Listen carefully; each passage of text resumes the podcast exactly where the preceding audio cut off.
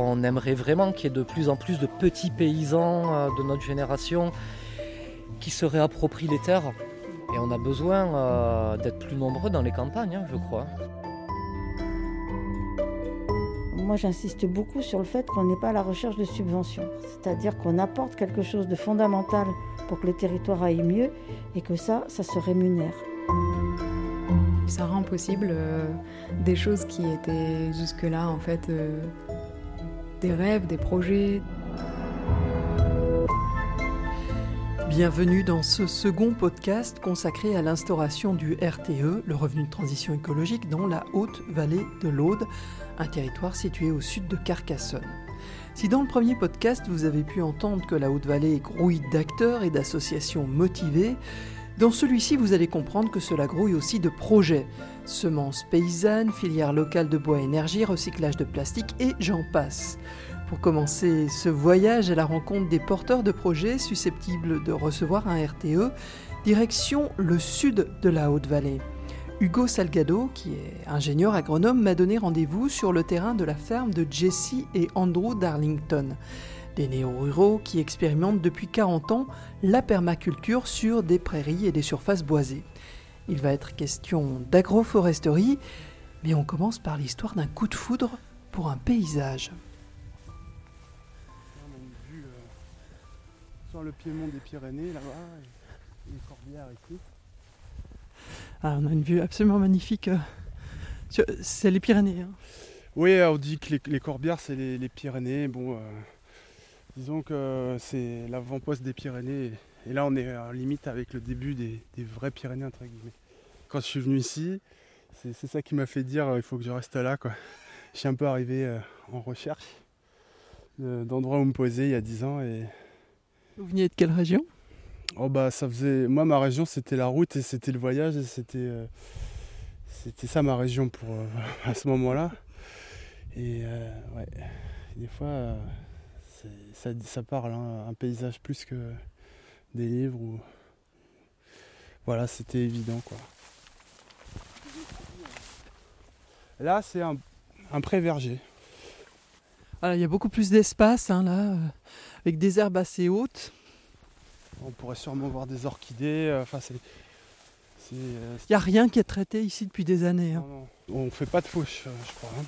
Donc c'est que les animaux qui, qui broutent, il n'y a rien d'autre. On voit, il y a plein de papillons autour de nous. C'est vraiment très joli. Hugo Salgado, vous êtes euh, ingénieur agronome. Oui, voilà, euh, j'avais fait aussi une spécialisation euh, sur de l'agroforesterie tropicale. Et, donc j'ai travaillé sur des projets de lutte contre la déforestation, des projets d'éco-certification des bois en Afrique, en Amérique latine. Et donc euh, bah, les problématiques euh, se ressemblent en fait, hein, même si on n'a pas encore des grosses entreprises comme en Amazonie qui viennent planter du soja. L'industrie du bois est en train de, se rapprocher par ici et, euh, aussi pour des, motifs de transition écologique, on peut avoir des projets aberrants en, bois énergie. Donc il, faut arriver à anticiper et se mettre d'accord sur l'avenir qu'on veut. Bon, maintenant, les gens ils, discutent plus sur le fait qu'il y a des changements climatiques quand même. Que... À la fois, bon, on a des épisodes extrêmes, ça on le sait, euh, c'est comme ailleurs, euh, sécheresse et, et canicule et inondations. Mais on a aussi, euh, par exemple, tout le temps du vent maintenant. Donc en fait, quand on a des sols nus, euh, comme dans le nord du territoire où c'est de la viticulture, bah, c'est imparable. hein, ça fait un stress sur les sols euh, qui vaut presque une canicule, hein, parce que c'est toute l'année avant on n'avait pas, pas de vent.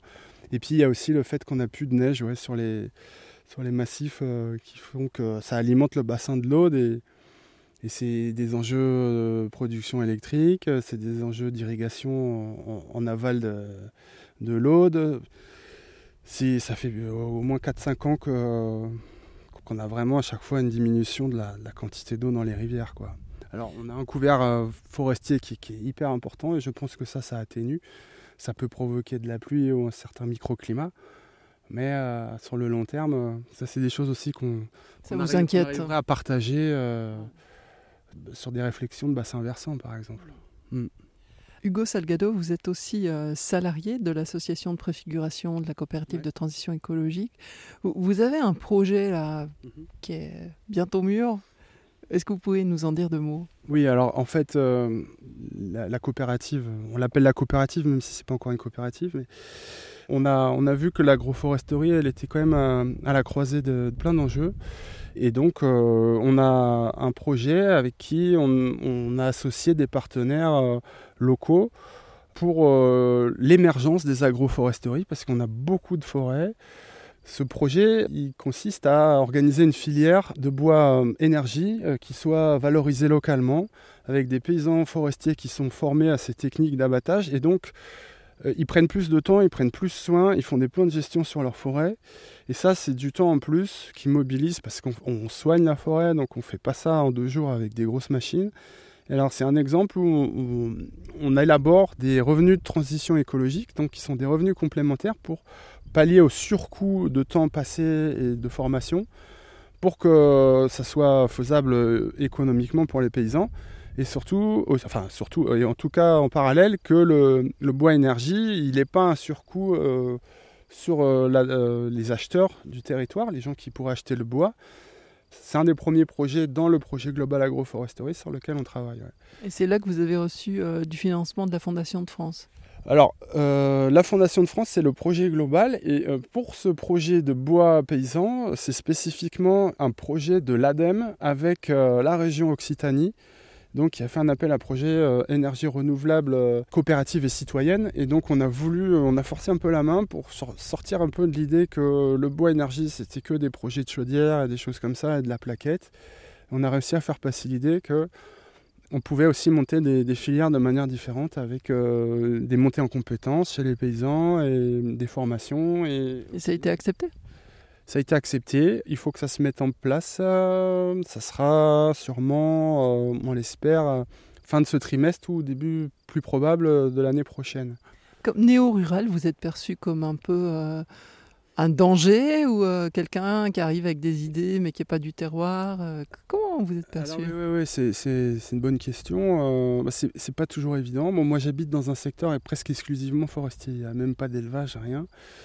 Je prends des positions des fois qui peuvent choquer. c'est vrai qu'il faut savoir pas être trop virulent, c'est pas toujours évident. Et en même temps, des fois, il faut savoir hausser la voix sur des, sur des infractions que je peux constater. Ou... C'est pas toujours facile. Non, non, c'est pas toujours facile pour moi. Le regard qui peut être porté euh, d'écolo, emmerdeur, intégriste. Euh, je pense pas que ce soit vraiment le message que je porte.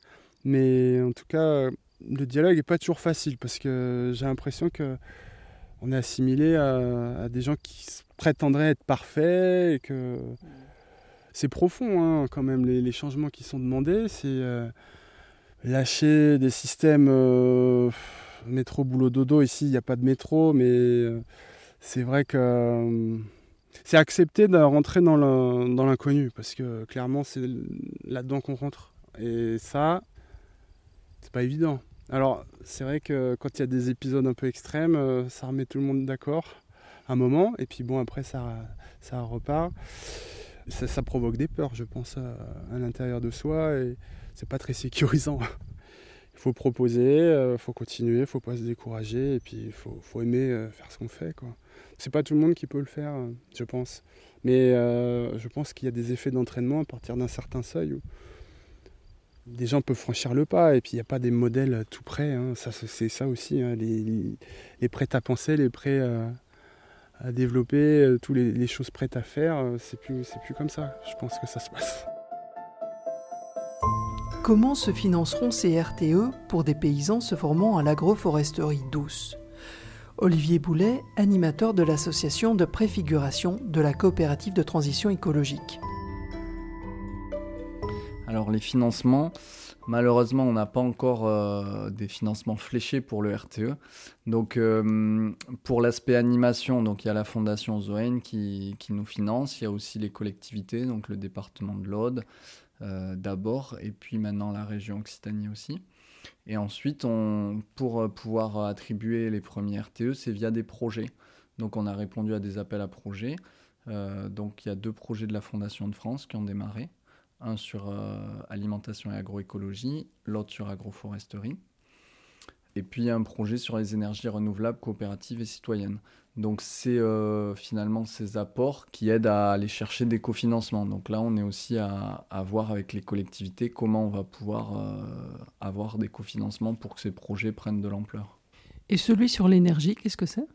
Alors sur les énergies renouvelables, donc c'est via la, région et l'ADEME qui ont fait un, appel à manifestation d'intérêt euh, auquel nous avons répondu et nous avons été lauréats.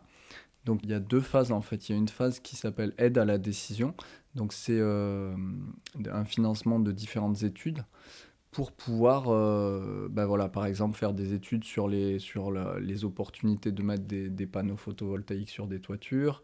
Il y a toute une partie euh, mobilisation aussi, animation et communication.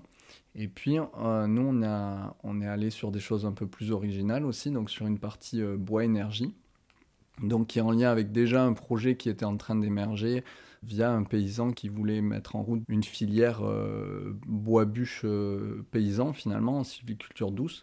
Et donc là, ce projet permet de, voir comment ce chantier-là peut commencer. Et il y a une partie aussi sur les panneaux solaires euh, thermiques en mode low-tech, on dit en fait, avec récupérer à, base de, de frigo, de vieux frigos qu'on peut récupérer en, en ressourcerie, en, déchetterie. Et ça, euh, le, tube calorifique du frigo va servir euh, de faire la base pour un panneau solaire thermique. Donc voilà, on a, essayé de ne pas rester juste sur le classique photovoltaïque.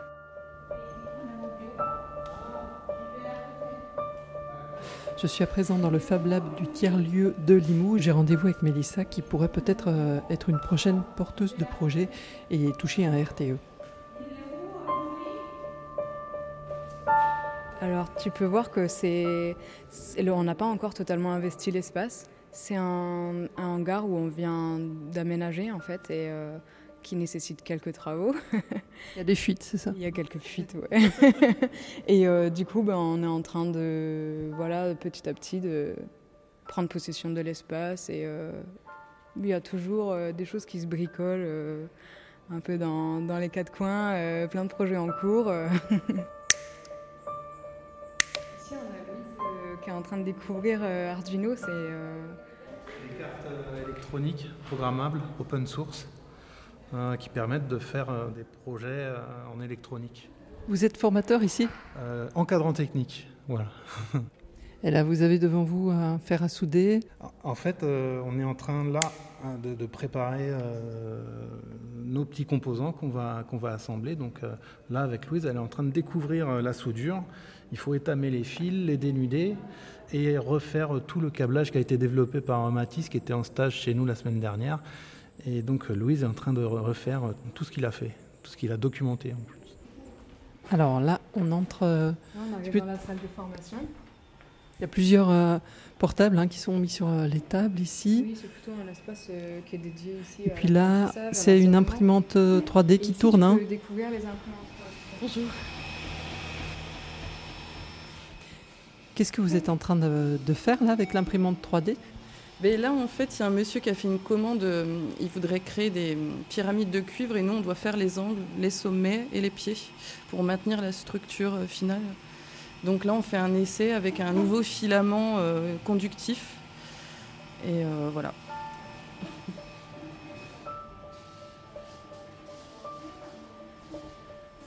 Donc euh, ça fait plusieurs mois que j'ai intégré le chantier d'insertion euh, à CILAB au sein du tiers-lieu de Limoux. Donc euh, c'est un chantier d'insertion au sujet du numérique où on apprend bah, à se servir d'outils à commande numérique comme des imprimantes 3D ou des découpes laser.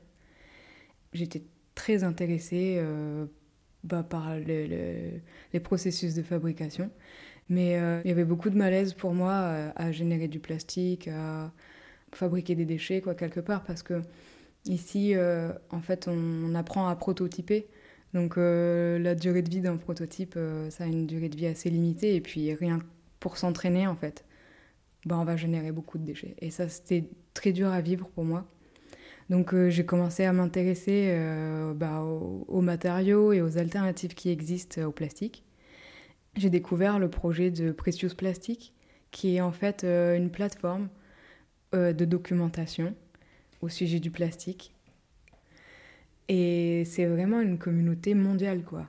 Donc, euh, tout ce qui est documenté sur ce site, eh ben, tout est dans l'esprit, le, dans, dans la philosophie de l'open source. Et c'est quelque chose, en fait, euh, qui se marie très bien avec euh, l'univers du Fab Lab, puisqu'on partage dans le Fab Lab cette philosophie de l'open source. Donc c'est une pratique en fait qui garantit quatre libertés fondamentales à l'utilisateur, qui est la liberté d'étudier, celle de redistribuer, de modifier et d'utiliser. Et ici sur Limou, qu'est-ce que ça pourrait donner? Donc ici sur Limou, euh, ce que j'ai proposé, c'est que le projet soit un projet de groupe qui soit ouvert au public. Donc euh, ça pourrait permettre euh, à des structures comme des écoles ou par exemple ici il y a des apprentis d'Auteuil qui sont des accueils de, mineurs isolés étrangers. Donc ensemble, on pourrait participer, euh, organiser des collectes de plastique sauvage dans la nature, mais aussi organiser des points de collecte euh, en centre-ville, en fait, euh, soit avec des, commerçants qui seraient motivés. Et ensuite, ensemble, on pourrait en créer des objets de bien commun, comme fabriquer des poubelles ou des, des, bancs qui seraient mis à disposition dans les centres-villes et qui pourraient en même temps être un objet concret de sensibilisation Souvent, ces objets, ils sont très colorés, ils attirent l'œil, ils sont très jolis. Dans ce projet, quelle serait la place du RTE, du revenu de transition écologique? La, proposition et la demande que j'ai faite euh, au RTE, c'est de me permettre euh, de m'installer, donc euh, avec une hotte, des masques à gaz, des choses comme ça, pour nous aider aussi à acquérir ben, le matériel qui nous manque pour pouvoir développer les machines. Donc ce serait un financement de matériel. Ce serait un financement de matériel, mais ce serait aussi en fait un accompagnement à la formation. Puisque moi aujourd'hui, sur le chantier d'Astilab, euh, je suis formée à la médiation numérique. Et pour pouvoir m'en saisir pleinement, j'aimerais beaucoup être formée euh, aux pratiques de, communication bienveillante et aux pratiques de facilitation. La sensibilisation, c'est vraiment le cœur, euh, un des axes principaux du projet pour moi. Quels sont tes liens avec euh, l'association euh, de préfiguration de la coopérative de transition écologique? Tu les connais? Tu, aimerais en faire partie? Qu'est-ce qui te motive euh, pour travailler avec eux Indépendamment peut-être aussi, même si c'est très important, de, cette question du financement des objets dont tu as besoin. Ce que ça m'apporte, en fait, je me rends compte, c'est beaucoup de beaucoup d'inspiration. Ça rend possible des choses qui étaient jusque-là, en fait, des rêves, des projets, des choses et ça les amène dans la matière. Je trouve euh, rien que d'avoir participé en fait à un élan commun, à cette magie de l'intelligence collective, ben, ça fait déjà émerger euh, quelque chose de concret. Joël Chalavou à l'initiative de ce projet de RTE en Haute-Vallée de l'Aude. Les premiers financements qu'on a, c'est à travers des, appels à projets auxquels on a répondu et qui financent la recherche-action. Et les, les, premiers RTE sont en définitive des revenus qu'on donne à des contributeurs de la recherche. Donc là, on a amorcé ça, euh, ce qui fait prendre conscience aux collectivités publiques de, façon beaucoup plus concrète de ce que peut être un RTE. Et du coup, on est en train de travailler pour voir comment mobiliser des, des fonds publics sur la création de RTE. Mais ce qui veut dire aussi que sur les fonds publics, euh, moi j'insiste beaucoup sur le fait qu'on n'est pas à la recherche de subventions, mais de rentrer dans une logique de transition du territoire, c'est-à-dire qu'on apporte quelque chose de fondamental pour que le territoire aille mieux et que ça, ça se rémunère. Et donc après, on rémunère aussi les personnes qui portent les activités. Parmi les contributeurs de la recherche action, on trouve quatre stagiaires, dont Marie Roux et Clarisse Herman. Clarisse Herman, vous êtes étudiante à Toulouse en master, vous êtes euh, dans la filière géographie et aménagement du territoire. Ici, sur la Haute-Vallée de l'Aude, vous étudiez depuis quelques mois la question des communs et plus particulièrement la question des semences. Est-ce que vous pouvez nous en dire un petit peu plus? Pourquoi est-ce que les semences pourrait être un commun? En fait, la semence paysanne, c'est pas qu'un bien, c'est aussi tout le savoir qu'il y a autour de la semence. En fait, c'est une communauté qui va travailler cette semence et qui vont se partager des savoirs, qui vont dire bah tiens, euh, si tu la fais pousser avec euh, moins d'eau, tu vas obtenir. Euh, enfin, moi j'ai travaillé ma semence comme ça, sans eau, donc il faut que tu la travailles comme ça. ah tiens, moi j'ai trouvé qu'avec plus d'eau, elle faisait un autre type de, de, un fruit ou un, un légume plus, plus performant ou plus goûtu et tout. Donc voilà, c'est tout, tout cet échange de savoir qui y a autour de la semence paysanne et, et toute la communauté qui y a autour qui fait que c'est en commun en fait. Avoir un réseau qui sait utiliser une semence sur son territoire déjà en plus. C'est très important. La semence euh, paysanne, elle est adaptée au territoire. En plus, elle s'adapte au fur et à mesure des années. Donc, euh, avec les changements climatiques qui vont arriver, la semence, elle va s'adapter, alors qu'une semence qui est génétiquement modifiée, elle va pas forcément s'adapter au territoire. Donc, elle va être plus résiliente. Ah ouais, elle va être beaucoup plus résiliente. Et euh, en plus, ces semences-là, puisqu'elles sont adaptées au territoire, euh, elles n'ont pas forcément besoin de tous les intrants euh, chimiques que les semences, euh, des grands semenciers, des, semences modifiées ont besoin, en fait. Donc, moins de pesticides, moins d'engrais, etc. C'est ça. Donc c'est écologiquement et pour la résilience, c'est tout, c'est tout bénéf. Et, et c'est aussi le fait que c'est hors du cadre marchand qui fait que c'est un Parce que les communs, c'est vraiment sortir un peu du marché, de, de, la propriété privée, tout ça. Donc euh, c'est ça aussi qui fait la force de la semence paysanne. Clarisse Hermont, sur ce territoire ici de la Haute-Vallée de l'Aude, quel est l'intérêt de développer ça? Est-ce qu'il y a déjà un projet en cours? Il y a déjà, oui, des projets. Donc il y a une grénothèque qui est un petit réseau euh, de producteurs et de, semeurs et de jardiniers aussi euh, sur la Haute-Vallée de l'Aude. Et il y a un autre réseau dans le Minervois avec des producteurs et des jardiniers. Et leur but, en fait, euh, c'est de se réunir en une maison de semences paysannes de l'Aude pour essayer de permettre à des producteurs d'être autonomes. De plus avoir à acheter leurs semences sur les catalogues, etc. C'est ça. Donc, c'est évidemment difficile parce que, en effet, les semences paysannes, elles n'ont pas la même rentabilité. Et je ne sais pas si euh, aujourd'hui, on pourra euh, être complètement autonome, mais en tout cas, c'est ce vers quoi les membres du réseau euh, souhaitent aller, en fait. C'est un objectif. Vous trouvez qu'il y a beaucoup de gens euh, très motivés euh, sur ce territoire? Alors, oui. Après, on sent la, difficulté, notamment pour les producteurs, à entrer dans ce système parce qu'il y a la pression de la rentabilité. Et il y a aussi le savoir-faire de faire une semence, de la faire monter, de la cultiver, de enfin, c'est un savoir-faire. Et c'est pour ça que le réseau a besoin de formation aussi. Les gens qui sont à la base euh, de ces réseaux sont très motivés et du coup, et c'est des gens aussi très passionnés et qui sont très positifs et qui arrivent aussi à, à montrer que c'est possible et à dire que ben, on va y arriver. Ça va être dur, mais on va y arriver.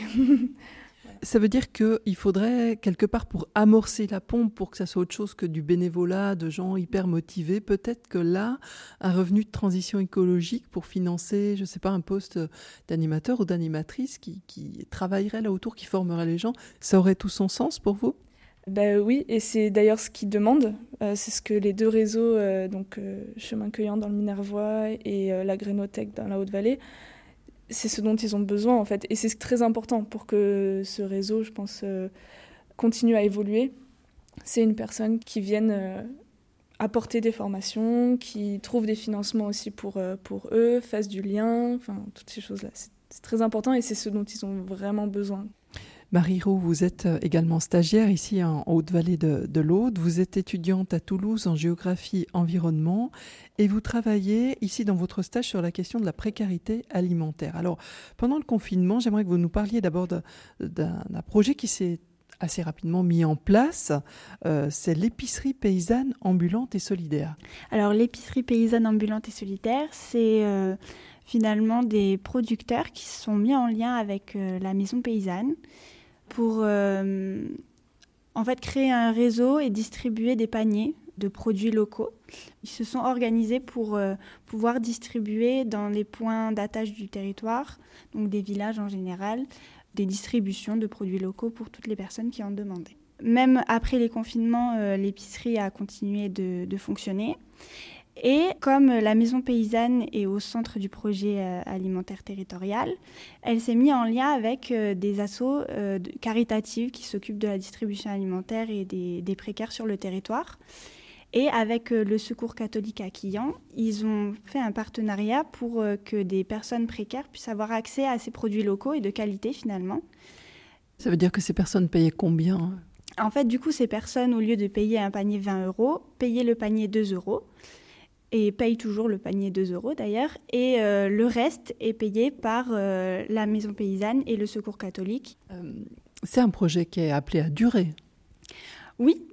Après, il faut voir avec le secours catholique et s'il n'y a pas d'autres assos qui seraient prêtes à pouvoir mettre des sous dedans parce que ça demande quand même un investissement. Mais euh, oui, c'est quelque chose qui est amené à durer et qui peut-être va pouvoir se diffuser avec les Restos du Cœur, avec euh, le Secours populaire et toutes ces assos-là qui sont en lien avec les personnes euh, précaires et qui ont besoin de, ces aliments-là.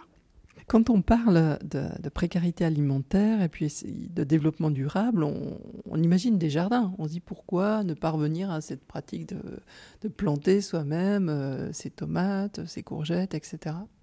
Oui, et puis ça, c'est quelque chose qui est revenu très souvent quand euh, on demande aux personnes, même sur les marchés, euh, où est-ce qu'ils achètent leurs légumes, etc.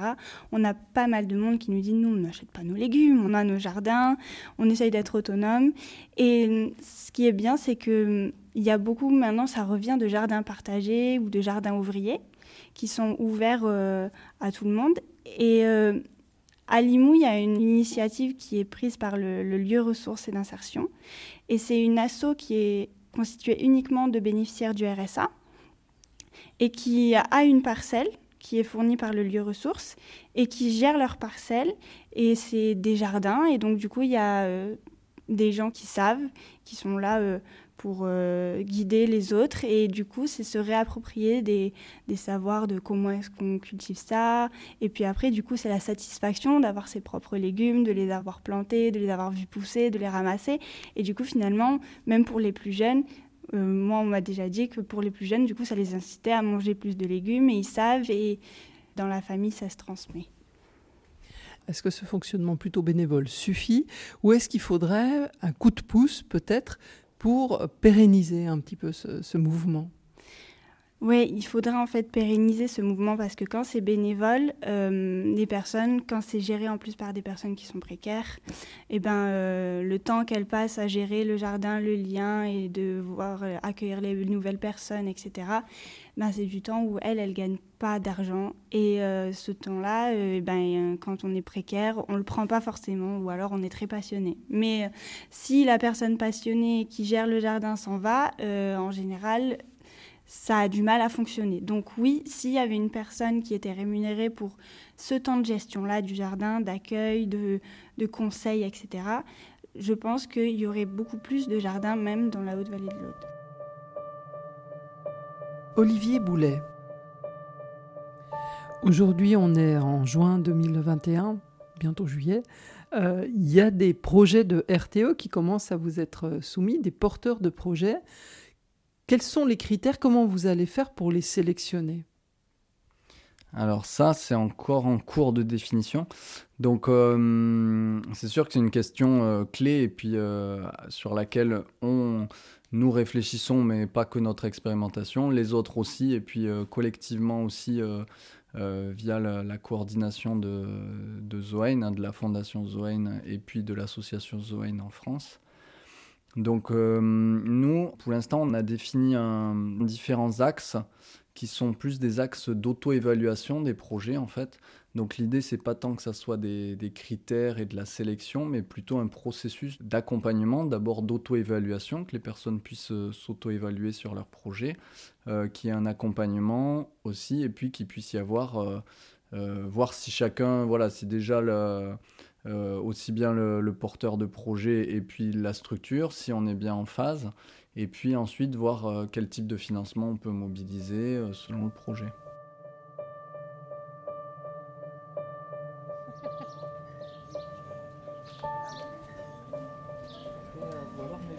si tu peux pas loin des tomates. D'accord. Oui, j'ai une place pour un, chou à côté des hmm. tomates. Et t'as fait beaucoup de tomates? Ouais. Ouais. Tu détailles tes tomates? Non. Non Jamais D'accord. Non, parce qu'il y a un truc qui est super à faire avec les choux, c'est euh, quand tu tailles les gourmands de tomates, tu en fais un purin avec euh, de 24 heures. Juste en été 24 heures. Et euh, tu le prends pur après le liquide et tu pulvérises tes tomates avec et ça repousse le papillon du chou et, et, ça là qui nous fait les petits trous ce qu'on appelle l'altise. Voilà. C'est pour ça que c'est bien de les associer en fait. Parce que le chou ici, euh, c'est euh, avec les papillons et les altises, c'est euh, pas facile. Vous venez régulièrement à ce petit marché de Rouvenac? Oui, oui, je viens, je viens tout le temps. là, j'étais pas mal absente, mais sinon, j'ai je prends un panier toutes les semaines. Enfin, tout l'hiver, j'ai fait ça. Enfin, à partir du moment où ils ont commencé en mars, je crois. Voilà, donc c'est super. Je suis à Rouvenac, un petit village où tous les mardis a lieu un marché de producteurs locaux et j'ai rendez-vous aujourd'hui avec euh, Christophe Forin qui est maraîcher. Hop, ça fait 1,40. Donc sur ça. Le marché s'est créé aussi par le biais de la mairie. C'était une volonté commune. Euh, de refaire vivre euh, ben, déjà cette magnifique place. ici à Rouvenac. Hein. Ici à Rouvenac où c'est vrai que ben, depuis le Covid, euh, il ne se passait plus grand-chose. Euh, il y a certains villages où c'est vrai que ça devenait assez triste. Et vraiment, c'est que des gens locaux là, qui habitent à moins de 5 euh, km, hein, on va dire. Derrière, on voit, il y, a des crêpes. Voilà, ça, c'est toujours le stand de notre assaut. On a fait ça pour toujours mettre un petit peu de vie sur la place, de la convivialité. Voilà. on sort une petite terrasse pour que les gens se sentent bien. Donc voilà, et pour revenir à, l'histoire du RTE, le maire, euh, est en lien avec la structure RTE depuis, euh, depuis des années en fait, qu'ils essayent de créer ça. Et donc bon, nous on était quand même euh, assez au courant, hein, vu qu'on a plein de projets en cours avec la mairie. Vous avez quoi comme projet? Ben, un des projets majeurs serait de faire en sorte que les enfants de l'école aient vraiment de la nourriture saine. Nous, ça nous permettrait d'avoir une trésorerie fixe à l'année euh, d'avoir de travailler un peu sur commande parce que notre travail peut être très aléatoire, on va dire. Je vais aller. Je vais les poser. Enfin, moi, je, euh, en 10 ans, j'ai très rarement utilisé, j'ai dû utiliser deux fois des produits de synthèse tels la bouillie bordelaise. Et pour avoir essayé autre chose et d'autres protocoles d'application, mais je n'y retournerai jamais, c'est sûr. J'ai bien vu que le reste était tout aussi efficace. Et euh, donc voilà, on... Vous expérimentez aussi, vous essayez de trouver d'autres manières de faire, etc. Énormément, énormément. On est dans un pays où on a quand même la chance de pouvoir bénéficier de minima sociaux. Euh, je ne vais pas vous cacher que sans ça, euh, on Vous êtes au RSA Ouais, ouais, ouais, ouais. ouais. Sans ça, on n'aurait peut-être pas euh, le temps de faire les tests comme on les fait. Hein. Et euh, donc voilà, nous, on se permet encore de faire ça. Hein. On se paye très mal, on prend sur nous. Ça nous prend énormément de temps de lancer toute cette petite cohésion de coopérative. Hein. Même avec le RTE, ça demande quand même beaucoup de temps, de réunion, de réflexion. Mais on est euh, sur une réflexion humaine. Ça, c'est le côté très très chouette du RTE. Ils, ils assument ce côté-là, quoi, de, euh, de voir ça d'un point de vue humain, vraiment. Bon, pour l'instant, tout ça est en cours, mais si vous touchez un RTE, est-ce que ça supprimera le RSA pour vous? Non, dans l'état actuel des choses, non, parce que là, euh, donc, euh, moi, le, ce qu'on a été d'accord en termes de protocole RTE pour mettre en place avec eux, c'est de financer le poste de vente. Donc ça financerait ce que vous êtes en train de faire maintenant, donc euh, d'être là, de vendre, etc. Voilà. Donc grâce au département, il y a un protocole euh, un petit peu spécial qui permet de pendant un temps de pouvoir cumuler. Voilà, le RSA et ça. Il y a une période d'études, hein, on va dire. Normalement, ce serait lancé pour trois ans et on va voir, les, euh, on va voir ce que ça porte.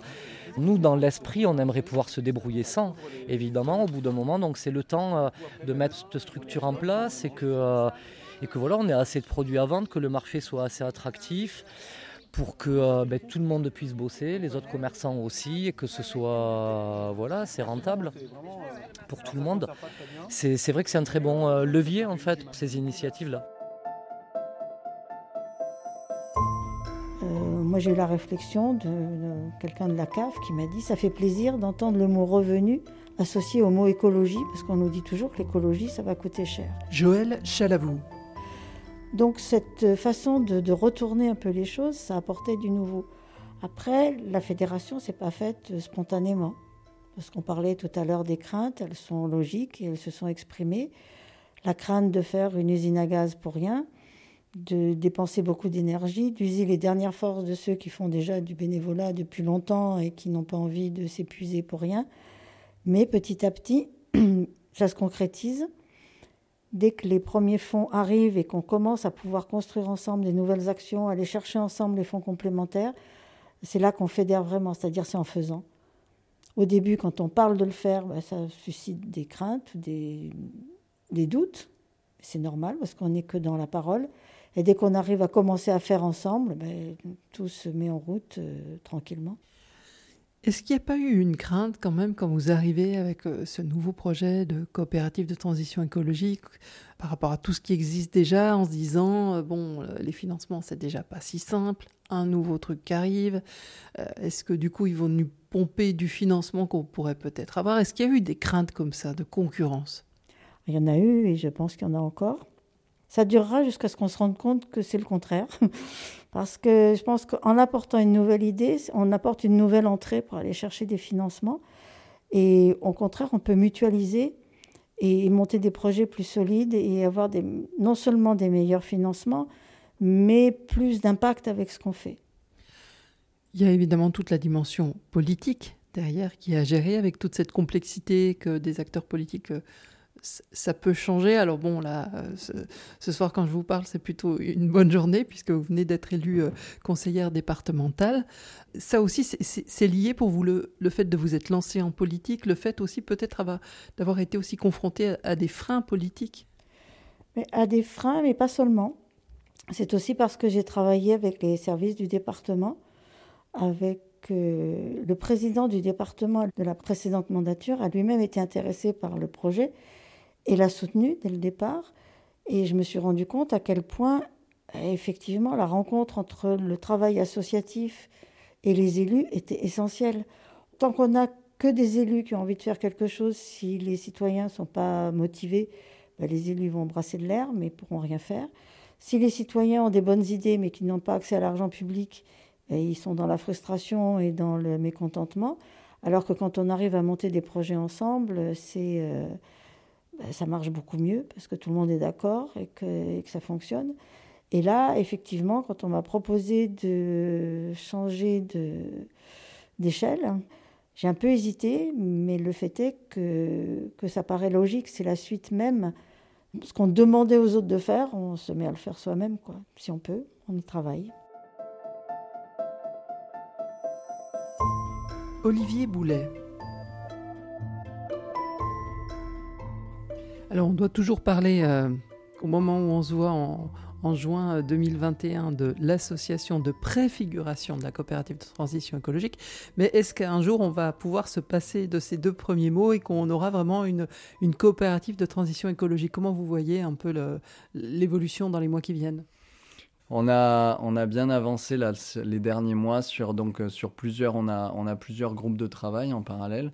Donc un sur euh, faire un objet social euh, synthétique en fait et une raison d'être à partir de toute la matière qu'on avait récoltée aux, réunions ouvertes. Donc ça, ça a bien avancé. Euh, il y en a un sur le modèle économique, donc sur la gouvernance et puis sur ce, justement ces critères et ce processus de décision. Tout a bien avancé. là, on, on, est en train de diffuser ça aux différents partenaires justement pour récolter leurs avis.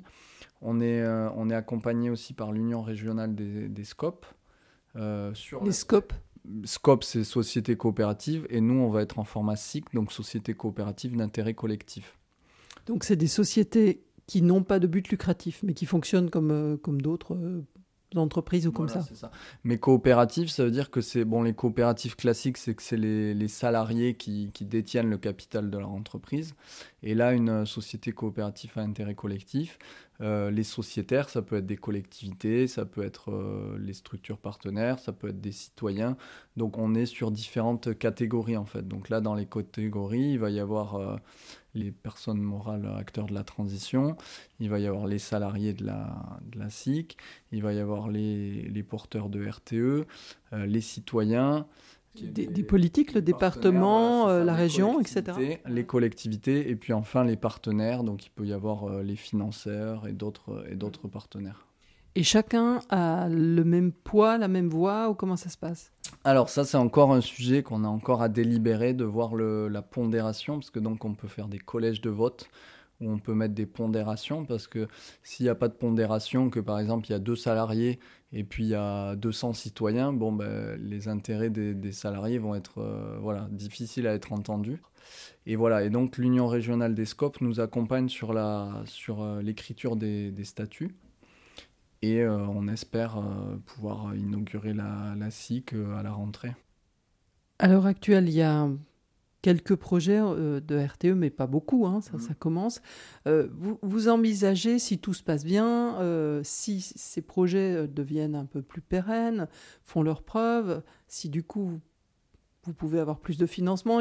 Vous avez un peu cette idée-là que petit à petit, c'est un peu le cercle vertueux qui va se mettre en place et puis euh, qui va avoir un, effet boule de neige. C'est un petit peu ça que vous avez derrière la tête? Ah bah Oui, on espère. Oui, oui. oui, là, on a. Donc, cette phase, on, l'a appelée amorcer la pompe. Hein. C'est vraiment bah, parce que grâce à la Fondation Zoen et le département de l'Aude, on a eu une première enveloppe. Euh, pour financer l'animation pour euh, bah faire toute cette récolte euh, avec les réunions ouvertes, des enjeux, des projets, de se faire rencontrer les personnes et ensuite euh, lancer des projets. Donc là, on a réussi à amorcer la pompe, à lancer des projets. Donc il y a de l'argent qui, est là pour aider des projets à démarrer. Et c'est ces projets aussi qui créent les coopérations concrètes avec les structures du territoire, comment on agence la place de chaque acteur par projet. Donc là, on était sur cette phase d'amorcer la pompe. Et là, maintenant, effectivement, après, on va aller vers une, euh, vers une montée, un changement d'échelle. En tout cas, nous, c'est ce qu'on ce qu'on appelle. Et je pense que c'est. Euh, voilà, on a mis beaucoup d'énergie euh, pendant deux ans, là. Et puis l'idée, c'est que ça, effectivement, ça, ça porte ses fruits là, on commence à faire nos preuves, de, montrer qu'on peut faire des, choses concrètes qui sont utiles au territoire. Il y a des projets de recherche-action justement qui sont en train de, quantifier tout ça. Et ensuite, c'est euh, voilà comment les collectivités, euh, les différents niveaux de collectivités peuvent, euh, peuvent s'impliquer. Comment vous, vous rêvez les choses dans 5 ans? Dans 5 ans, eh ben, peut-être qu'il y ait 100 RTE sur le territoire dans 5 ans, même plus. Hein. et, que, et que vraiment on ait les, on les retours. Et même euh, d'ici 5 ans, ça pourrait être qu'il y ait une, euh, ait une loi d'exception au niveau national, en fait, comme il y a eu pour le dispositif territoire zéro chômeur de longue durée que euh, voilà, le ministère de la Transition écologique, par exemple, dise bon, bah oui, on voit bien que CRTE, euh, voilà, vraiment, ça met des dynamiques en route, euh, ça fait avancer des projets, ça, a vraiment un impact écologique et social et économique, hein, parce que c'est pas transition dans l'écologie, déjà, il y a l'environnement et le social, et ce RTE est vraiment aussi amène l'aspect économique.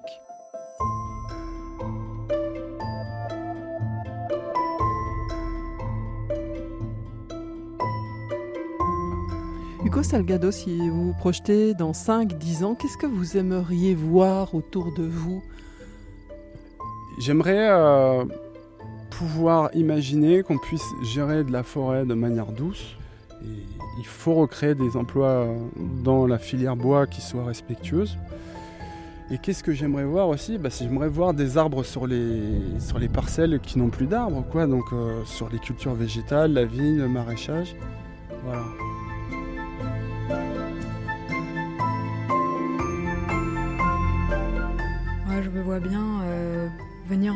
Fab Lab en broyant euh, du plastique que je récolte sur la route et euh, retrouver une communauté de, makers sur le Fab Lab.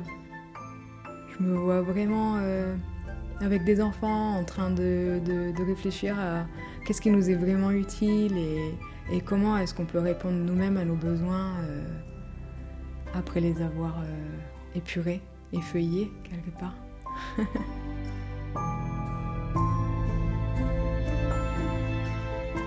bah moi j'espère rien de plus que de pouvoir vivre de mon travail vraiment et, et je sais pas être un paysan comme on imagine un paysan un peu à l'ancienne quoi, être fier de son travail, avoir un lieu de vie abondant et agréable quoi. Nous on espère ça pour l'avenir. On aimerait vraiment qu'il y ait de plus en plus de petits paysans de notre génération qui se réapproprient les terres. Et on a besoin euh, d'être plus nombreux dans les campagnes, hein, je crois.